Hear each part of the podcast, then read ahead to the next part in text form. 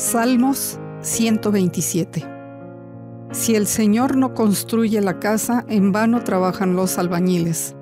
Si el Señor no protege la ciudad, en vano vigila el centinela. En vano te levantas tan temprano y te acuestas tan tarde, y con tanto sudor comes tu pan.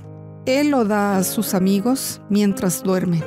Un regalo del Señor son los hijos, recompensa el fruto de las entrañas. Como flechas en manos del guerrero son los hijos de la juventud. Feliz el hombre que con tales flechas ha llenado su aljaba, cuando a la puerta vayan a litigar. Sus contrarios no los harán callar.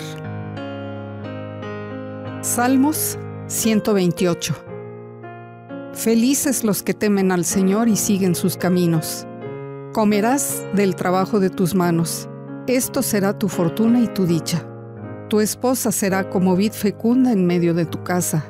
Tus hijos serán como olivos nuevos alrededor de tu mesa. Así será bendito el hombre que teme al Señor.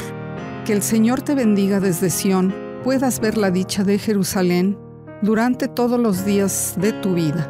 Que veas a los hijos de tus hijos y en Israel la paz.